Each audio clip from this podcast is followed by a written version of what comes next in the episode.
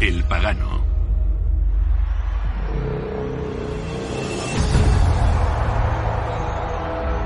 ...401 después de Cristo. Hace más de 300 años desde los Juegos que inauguraron el Coliseo. Tanto Roma como la arena han cambiado.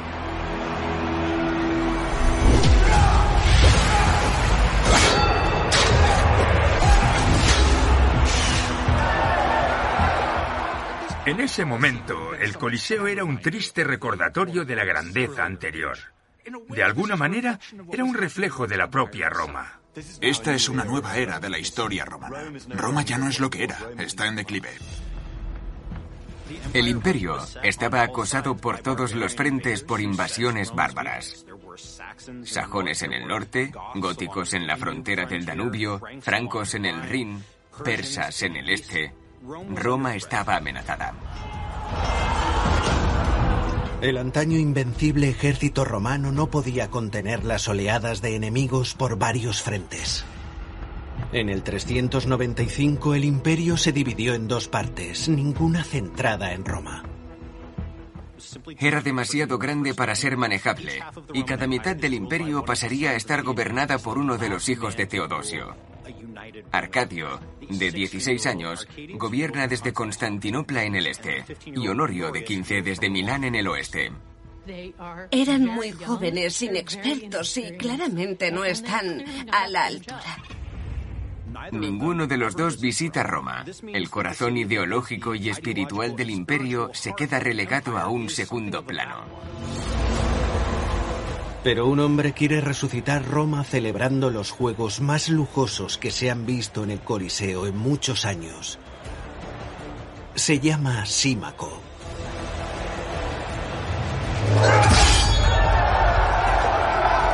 Todo esto es. Roma te debe mucho.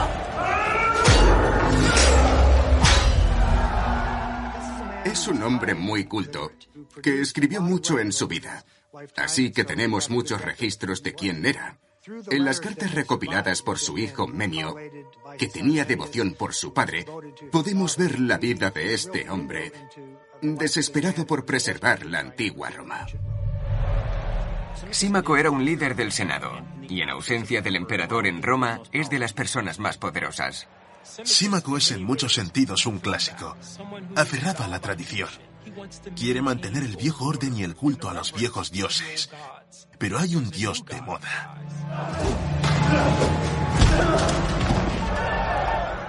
A finales del siglo IV, creemos que un 50% de la población romana era cristiana. Hasta los dos emperadores romanos son cristianos. Para Símaco y sus apoyos, hacer unos juegos es la oportunidad perfecta para luchar contra esta nueva religión.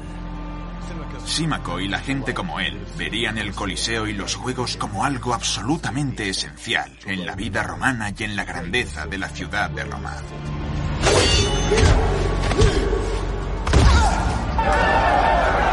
Para Símaco, la religión era transaccional.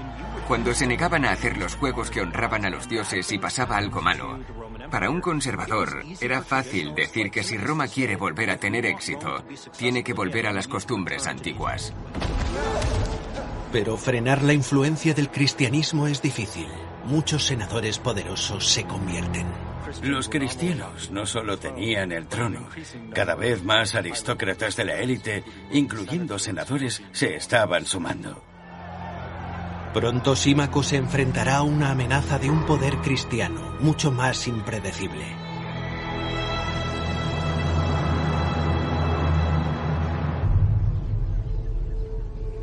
El viaje de Símaco hasta ese momento empezó seis años antes, en su villa a las afueras de Roma.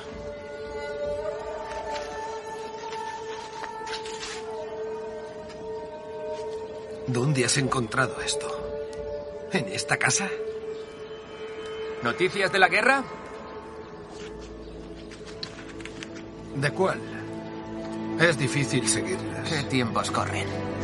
Hay otro personaje, Olibrio, más joven que Símaco, pero también de familia aristocrática. Su familia decide convertirse al cristianismo.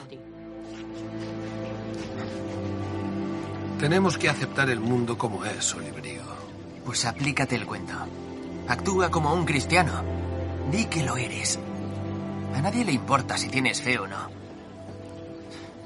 Sé que tienes esperanzas en tu hijo. Pero ¿qué puede hacer si hay cristianos en el trono y en el Senado? Tus creencias son cosa tuya. Así que... ¿Debería hacer como tú? Es la mejor solución. Para todos. El número de cristianos está creciendo y el número de personas que pueden resistirse es menor. No voy a traicionar quién soy solo para encajar. Símaco se podría haber convertido al cristianismo. La mayoría de emperadores se habían convertido a esa fe y le habría venido mejor. Habría avanzado, pero se niega porque está comprometido con los dioses del pasado. Su compromiso es más peligroso cuando el antipaganismo de los cristianos se vuelve más ferviente. Pasaron de una situación en la que los cristianos eran perseguidos a una en la que emperadores cristianos se posicionaban con más fuerza en el antipaganismo. Con el emperador Teodosio empieza una serie de leyes antipaganas. Se prohíben los ritos y festividades paganas y también los sacrificios. Se cierran los templos y además se les retira la financiación.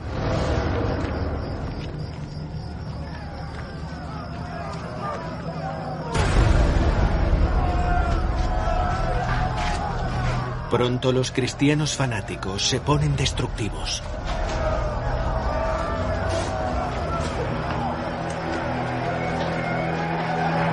Se veían los cambios en la calle. Se tiraron los monumentos paganos, que ahora se consideraban idolatría. Tiraban las estatuas de dioses o de hombres considerados dioses. Se desfiguraban y desmantelaban.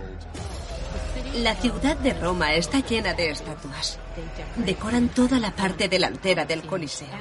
Para los cristianos, estas estatuas son una gran afrenta porque violan dos mandamientos. No harás ídolos y no tendrás otro Dios además de mí. La destrucción de estas estatuas era una forma de rehacer la estética de la propia ciudad para reflejar sus creencias. El Coliseo, además de ser un espacio de entretenimiento, era un espacio religioso.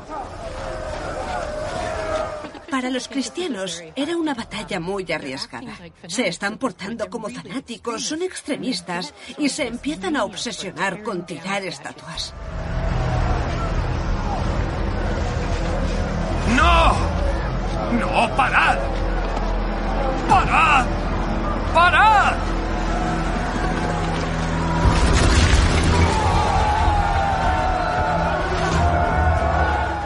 Para alguien como Símaco, ver una muchedumbre cristiana destruir una estatua debía ser una afrenta tremenda, muy ofensiva para su mentalidad conservadora.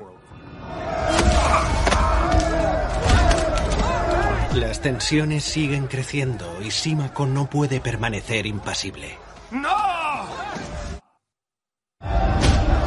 Símaco lucha por proteger los monumentos paganos de Roma de los cristianos fanáticos. ¡No! ¡Atrás! ¡Atrás!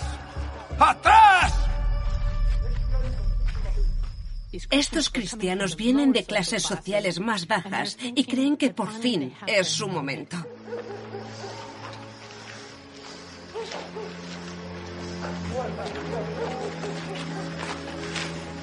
Debió ser horrible para alguien como Símaco presenciar esto, porque consideraba que la religión romana garantizaba la seguridad de Roma.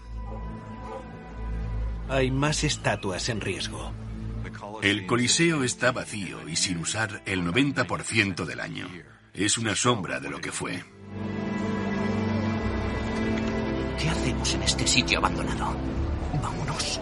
Este sitio fue el alma y corazón de Roma. Si podemos recuperar la ciudad que amamos, será desde aquí. En el 399 encuentra su oportunidad. Memio, el hijo de Símaco, es nombrado pretor, un título de mucho prestigio en la ciudad de Roma. Convocar juegos de celebración en el Coliseo ahora es un privilegio de los senadores romanos, pero pocos se lo pueden permitir. Símaco es exageradamente rico, rico a un nivel imposible de comprender. Tiene tierras agrícolas en Sicilia y el norte de África, villas en Italia y en la bahía de Nápoles. Sus ingresos anuales eran de unas 288.000 piezas de oro, unas 1,5 toneladas de oro al año. Esta es su oportunidad. No escatimará en gastos para celebrar a su hijo y heredero. Símaco tiene un año para prepararlo todo, pero se enfrenta a obstáculos sin precedentes. Tiene que conseguir tres cosas. El sitio, los competidores humanos y las bestias salvajes necesarias para que sea un éxito. A diferencia de en la época de oro del Coliseo, estas cosas son más difíciles de encontrar. Estamos hablando de una logística muy exigente. La infraestructura que sostenía los juegos en épocas pasadas se ha deshecho en la época en la que Símaco quiere hacer los juegos. Hablamos de muchas dificultades para adquirir el tipo de entretenimiento que hace falta para impresionar a la gente. Era más complicado en el 400 DC que en la época de Cómodo, dos siglos antes. Y peor, en el 399 el emperador de Occidente Honorio cierra todas las escuelas de gladiadores. Cerrar las escuelas de gladiadores era un objetivo de los obispos cristianos desde hacía mucho tiempo. Los deportes sangrientos les parecían un ataque a la cultura. El cierre de las escuelas fue un golpe para Símaco, pero está equipado para superar las adversidades. Si hay alguna forma de encontrar entretenimiento, Símaco puede encontrarlo. Empieza con el comandante de los ejércitos romanos, Estilicón.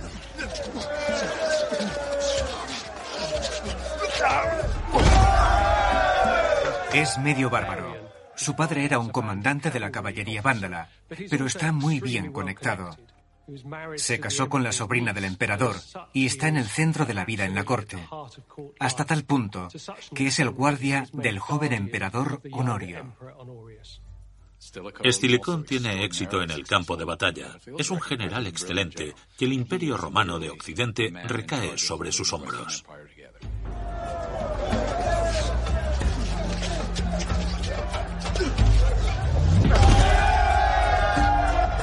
Para Símaco, su amistad es una puerta para pedirle todo tipo de cosas.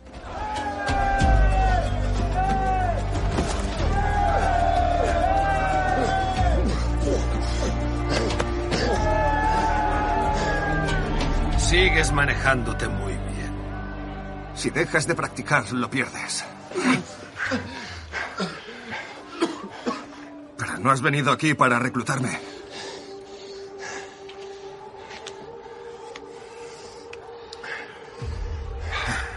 El emperador, en su sabiduría, o la de algún consejero, ha cerrado todas las escuelas de gladiadores. Cualquier hombre que me encuentre se viene al norte.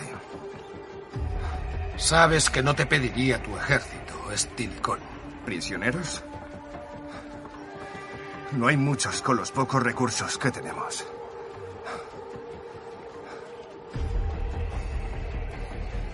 Veré qué puedo hacer. Gracias, viejo amigo. Lo sabemos porque conservamos las cartas que Símaco le escribió a Estilicón, en las que le pide que le mande prisioneros de guerra para luchar y morir por entretenimiento. Símaco estaba moviendo todos los hilos para sacar adelante estos juegos. Estilicón se lleva a sus fuerzas al norte para enfrentarse al ejército visigótico comandado por Alarico, que amenaza la frontera de Italia. Mientras tanto, en Roma llega otro enemigo, la hambruna. Los recursos del Imperio Romano están repartidos defendiendo las fronteras contra hordas de bárbaros. Cualquier complicación en el suministro de comida era una amenaza para la supervivencia. Decenas de miles de personas podían morir de inanición. La guerra asola el Mediterráneo y las hambrunas en la ciudad de Roma son una cosa cotidiana. Cuando la gente se muere de hambre, se empata, se altera y busca a los culpables. La increíble inmersión de Símaco en los Juegos, en un momento en el que el imperio estaba presionado por todos los frentes y la hambruna asolaba la tierra, suena a que le importaba más el entretenimiento que alimentar a los romanos. No hay nada como la ausencia de sustento para destacar las desigualdades. La cosa se pone tensa y empieza a gestarse una situación explosiva. Símaco es señalado por la gente en la ciudad porque es un ciudadano importante. Y también porque sigue siendo pagano en una ciudad cada vez más cristiana. Para Símaco, la cosa se está poniendo fea. Está acorralado. Y Símaco tiene que recordar a los ciudadanos que está de su parte antes de que sea tarde.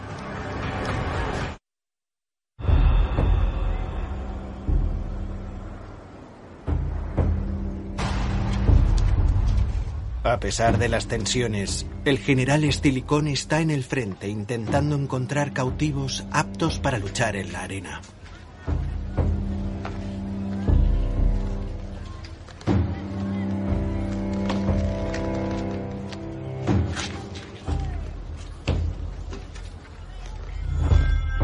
Los prisioneros de guerra pertenecían al general que los había capturado. A veces les ejecutaban. A menudo los vendían como esclavos.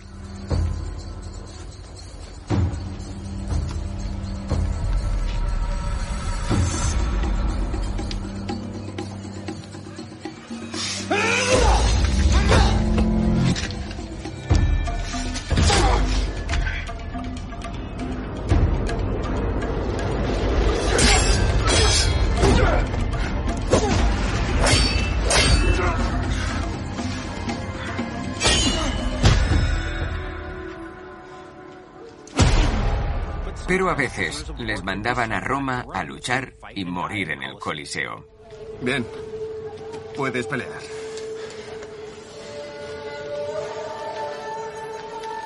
En pie.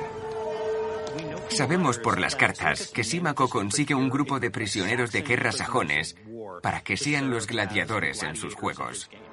En pie. Los sajones eran luchadores muy reconocidos y pensó, genial, nos los traemos y serán mis luchadores de élite. Manda los seleccionados a Roma. Asegúrate de que los reciba el senador. Tiene mucha esperanza en ellos. Ejecuta el resto.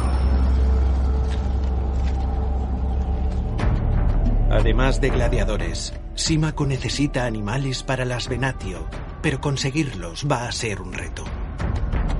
Se están quedando sin animales salvajes. Su hábitat ha desaparecido.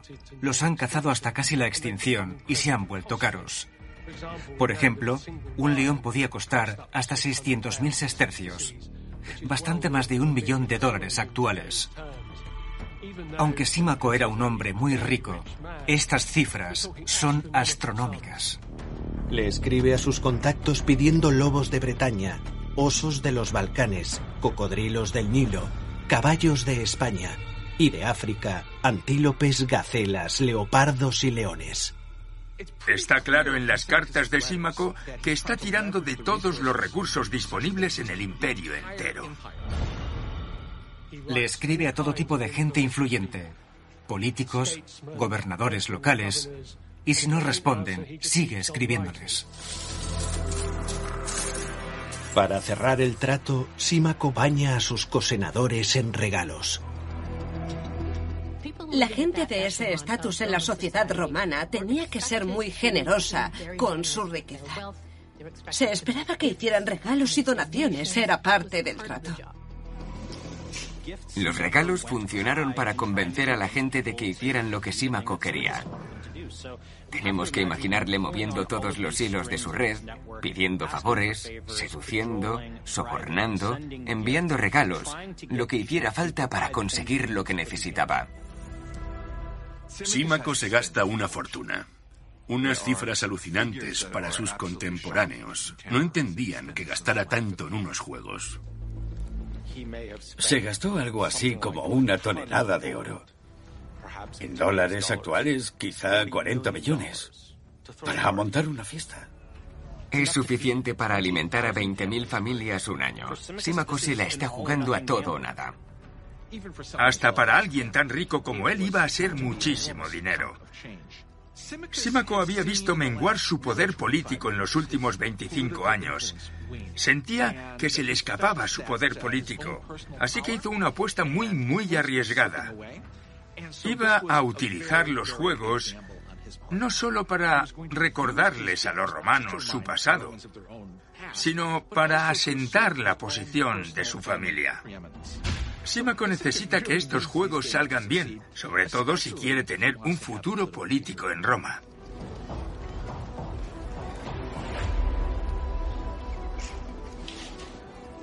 ¿De verdad crees que funcionará? Hijo mío, unos juegos resucitarán a esta ciudad y le dará la inmortalidad a la familia que los... Aunque funcione, merece la pena perder tu fortuna.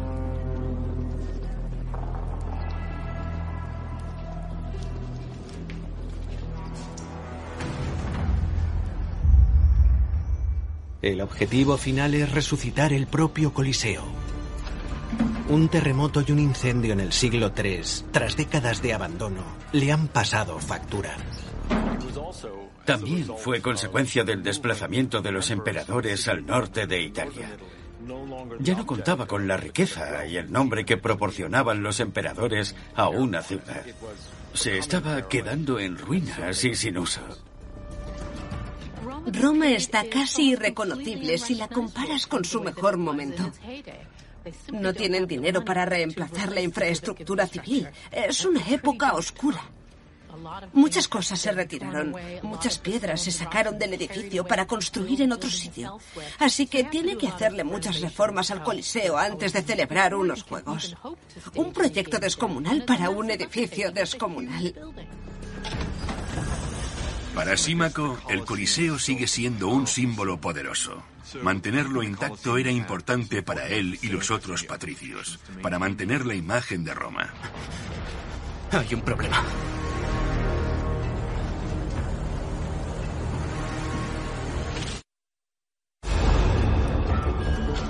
A pocas semanas del primer día de juegos, Símaco se enfrenta a un problema devastador.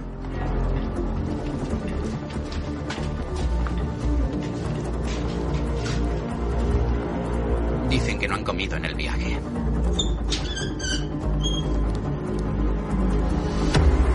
Los cocodrilos egipcios se han muerto de hambre.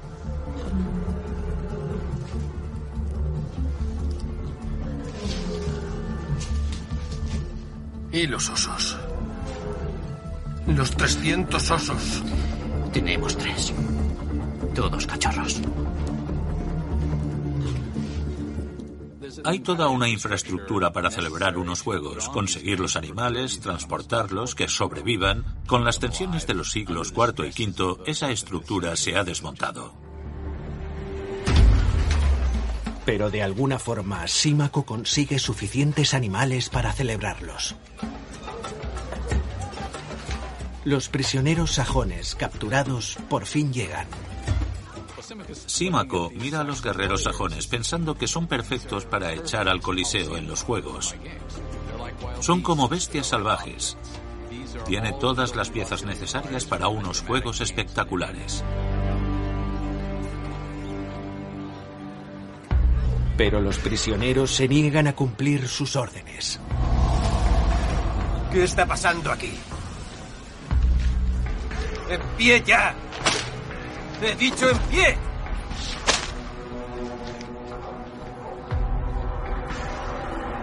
¡Luchad!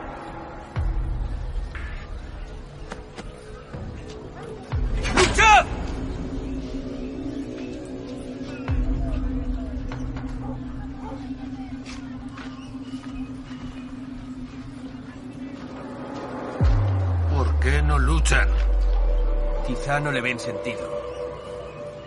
Símaco necesita que los sajones, con su reputación terrorífica, cumplan con sus demandas, que luchen y mueran para entretener al público.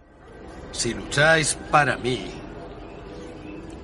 os prometo que todos seréis recompensados. Enormemente. Vale.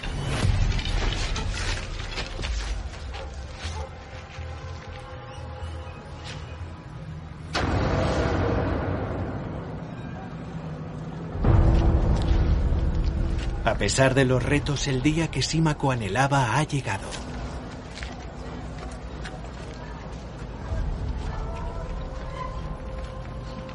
Pero no es todo emoción en Roma.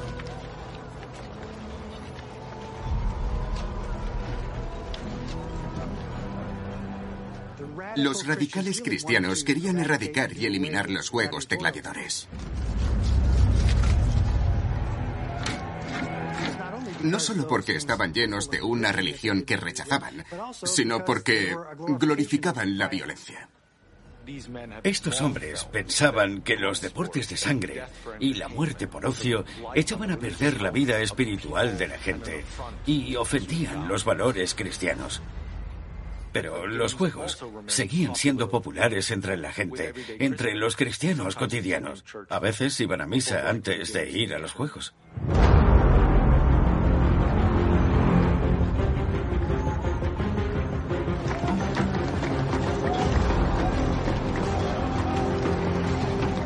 Para Símaco, el día de inauguración de los Juegos es la culminación de mucho, mucho tiempo de trabajo.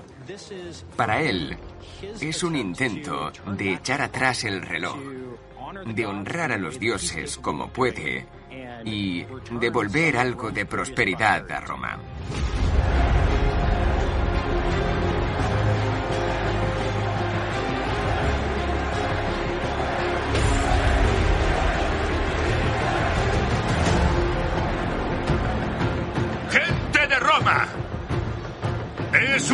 Introducir al gran prefecto de Roma, Símaco Medio.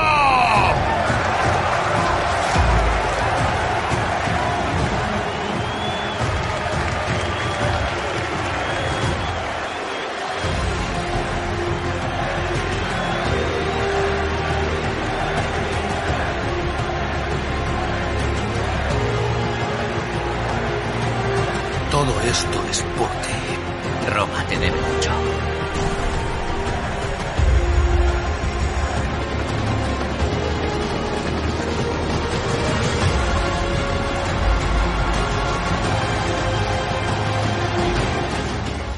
El primer día, Símaco se encontró con bastante emoción en general. En algunos sentidos, el Coliseo recordaba a la Roma de antaño. Me lo imagino sentado, lleno de orgullo por lo que había logrado. Pero de fondo la oscura sensación de que ese mundo estaba llegando a su fin.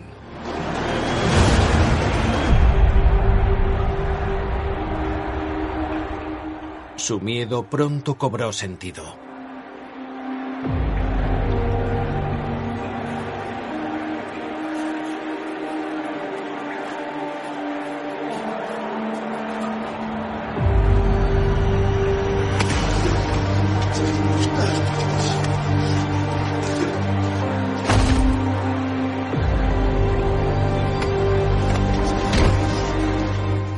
Cosas le salen muy mal con los luchadores sajones.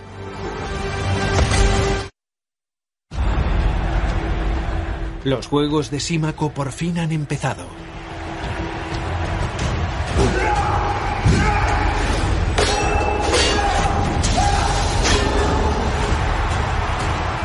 Pero mientras empiezan, sus preciados guerreros sajones deciden elegir su destino.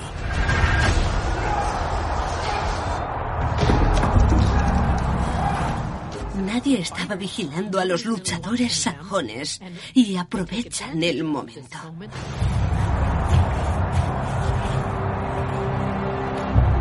Antes de someterse a la bajeza y el terror de luchar en la arena, los sajones se matan entre ellos.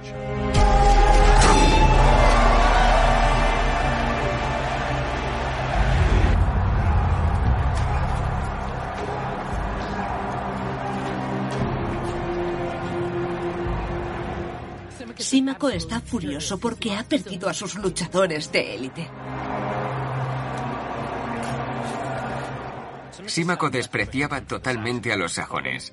Les llamaba esclavos, con menos valor que Espartaco. Es el peor desprecio que te puede hacer un miembro de la élite romana. Este momento es increíblemente emblemático para la historia del imperio.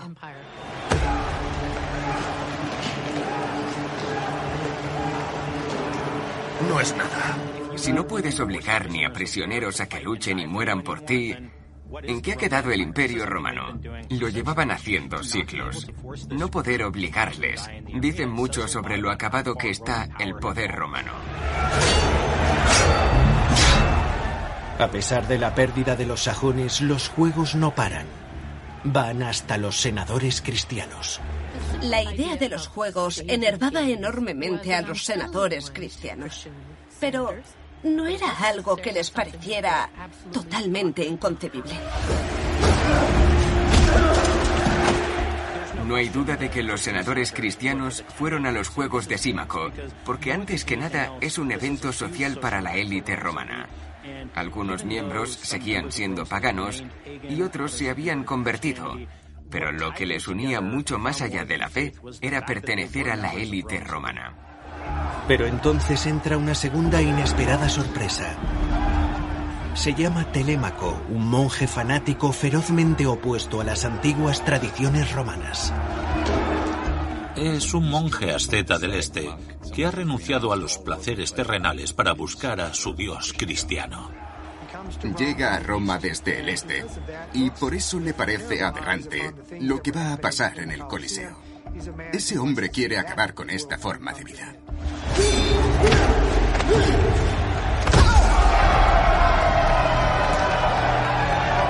Es justo lo opuesto a un hedonista romano. ¡En nombre del único Dios verdadero! Estaba totalmente enfrentado con los poderes romanos y sus creencias son totalmente opuestas a las creencias paganas. ¡En nombre del único Dios verdadero!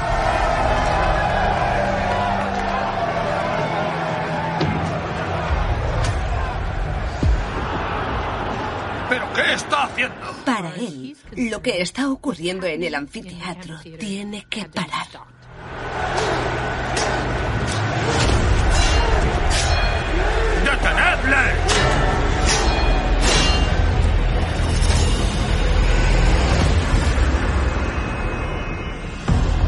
Quiere acabar con los juegos. ¡En nombre del Dios verdadero, parad! ¡Parad! Esto va en contra de las enseñanzas. ¡Llevaoslo de aquí ahora! ¡Marchaos! ¡O enfrentad su ira! Lo que hizo Telémaco fue increíblemente chocante.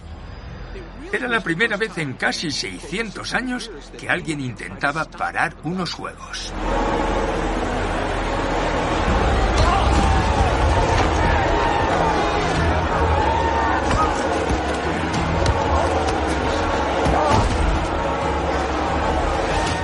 En cualquier evento en el que se derrame sangre, el público viene con sed de violencia.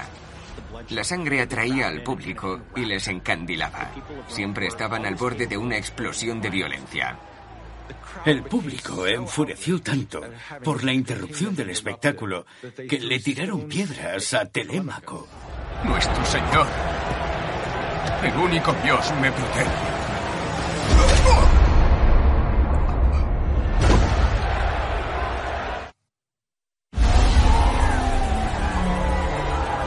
Tras años de preparación, Símaco se enfrenta al desastre. Sus lujosos juegos son interrumpidos por un cristiano que muere apedreado.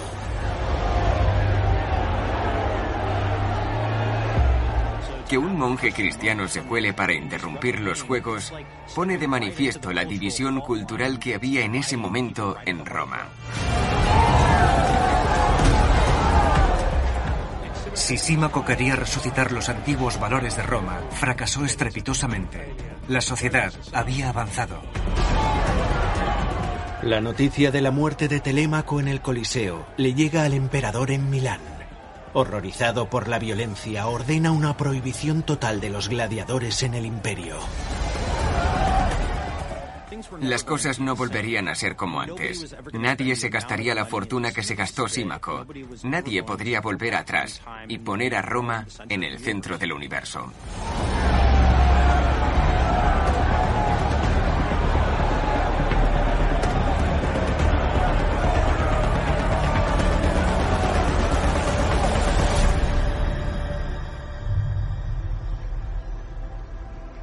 Aplastado por el fracaso de los juegos, Símaco se retira a su villa.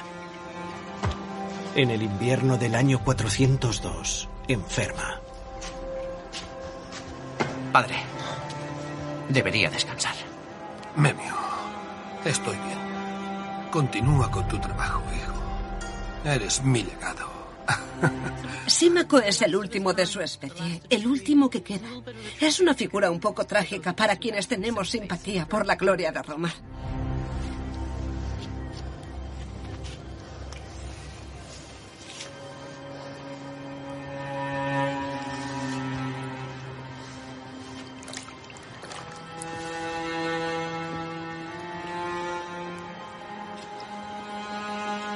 Símaco murió menos de un año después de sus juegos.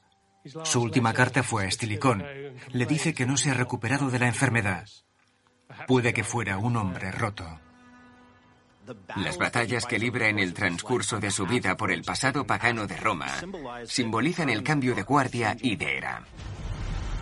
La frontera del Imperio Romano de Occidente cae. En el 408 DC, Estilicón es decapitado por orden del emperador Honorio durante una purga del ejército. Dos años después, Roma es saqueada por ejércitos visigóticos y por su némesis, Alarico.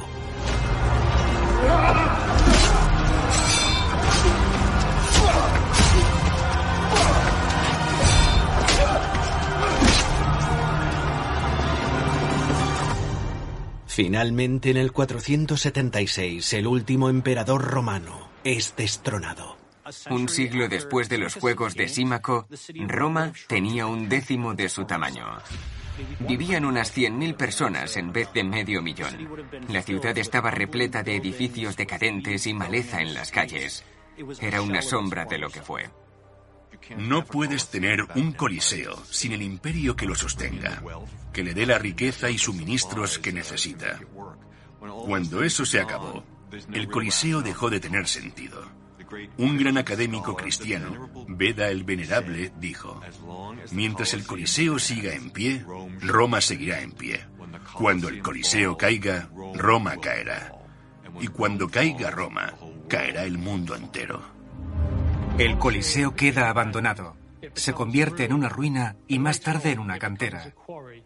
En la época medieval, cuando pretenden construir una Roma cristiana, cogen sus piedras y las usan para edificios como San Pedro en el Vaticano. Es irónico que un sitio tan anticristiano acabe formando el corazón de la fe cristiana. Enfrentarse al Coliseo hoy en día es enfrentarse a algunas de las emociones más complejas del antiguo imperio.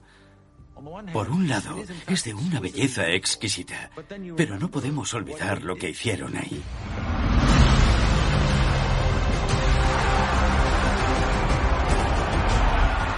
Construido por esclavos, representa la sed de sangre, decadencia, violencia, gloria y depravación del imperio romano. El Coliseo es el sitio donde los romanos se hacían romanos, donde veían a prisioneros de guerra extranjeros, la ejecución de cristianos, otros animales, gladiadores luchar por ellos. Les definía como personas, en términos de sangre, violencia y poder. Estas cosas estaban en el corazón del imperio, cómo se construyó y cómo se sostuvo.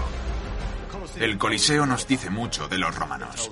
Nos habla de la importancia de un monumento, del prestigio, de la grandiosidad. Nos habla de su amor por la escala, su perspectiva. Todo lo representa este edificio que sigue en pie hoy en día.